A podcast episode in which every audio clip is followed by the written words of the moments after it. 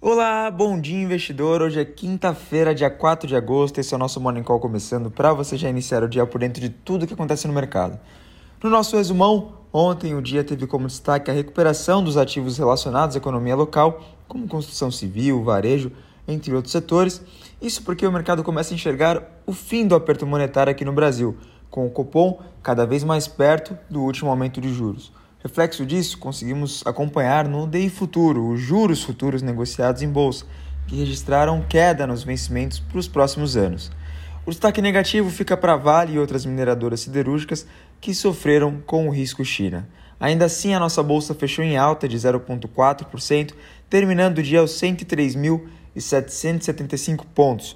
Nos Estados Unidos, o S&P 500 subiu 1,56%. Já o dólar à vista fechou quase estável, em queda de 0,02%, cotada a R$ 5,27. Agora vamos falar sobre hoje e as principais notícias do dia.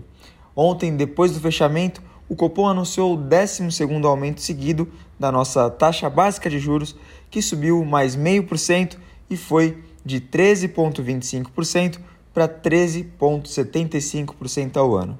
O comunicado deixou o mercado esperançoso de que o ciclo de alta de juros está muito perto do fim.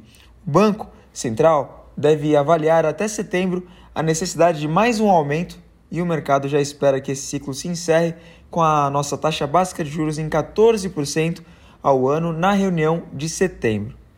Lá das empresas, a PetroRio divulgou um resultado sobre o segundo trimestre de 2022 fortíssimo, registrando lucro líquido de 141 milhões de dólares, alta de 78% em relação ao ano passado.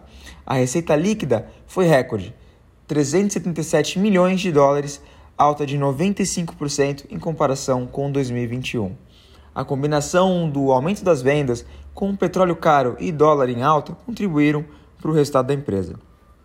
Vale lembrar que hoje temos resultados também de Banco Bradesco, Lojas Renner, AS Brasil, Grendene, Fleury, Simpar e Porto Seguro, todas depois do fechamento do mercado.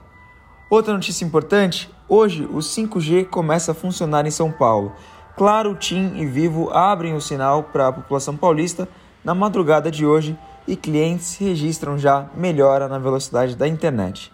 No cenário internacional, o Mercado Livre apurou lucro líquido de 123 milhões de dólares no segundo TRI, aumento de 79,8% em comparação com o ano anterior.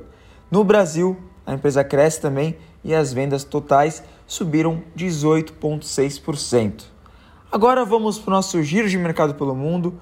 O índice futuro aqui no Brasil indica uma abertura no positivo, registrando alta de 0,53% às 9h25 da manhã nos Estados Unidos, futuros em Nova York operam em alta mais leve, Dow Jones sobe 0,03%, S&P 500 sobe 0,07% e Nasdaq sobe 0,14%.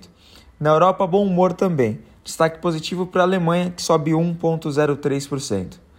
Na Ásia, a bolsa japonesa fechou em alta de 0,69% e a bolsa de Xangai na China subiu 0,8%. No calendário econômico, agenda fraca, Reino Unido elevou a sua taxa de juros em 0,5% de 1,25% para 1,75%, em linha com a expectativa do mercado.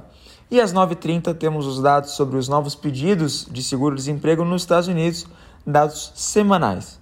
Agora, fechando o nosso Morning Call, vamos dar aquela passada pelas commodities. O minério de ferro caiu 5% em Dalian, na China. Então, atenção hoje para Vale, outras mineradoras siderúrgicas também, podemos ter mais algum impacto aí depois da queda de ontem que já registramos também.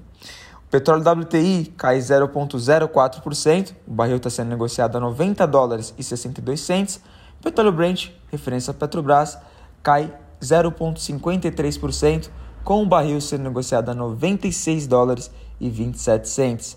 O milho, com vencimento para setembro, sobe 0,25% lá nos Estados Unidos, e a soja, com vencimento para novembro, sobe 0,86% também lá nos Estados Unidos. Bom, por enquanto é isso. Mais notícias ao longo do dia. Não deixe de acompanhar o Minuto Trade News com todas as notícias do dia, um resumão feito pela nossa jornalista Isabela Jordão. Agradeço também a sua companhia e desejo para você um excelente dia e excelentes negócios. Até mais, um abraço, tchau, tchau. O Bom Dia Investidor é uma produção do Trade News, seu portal especializado de notícias de mercado. O Trade News é um oferecimento das assessorias BRA e BS.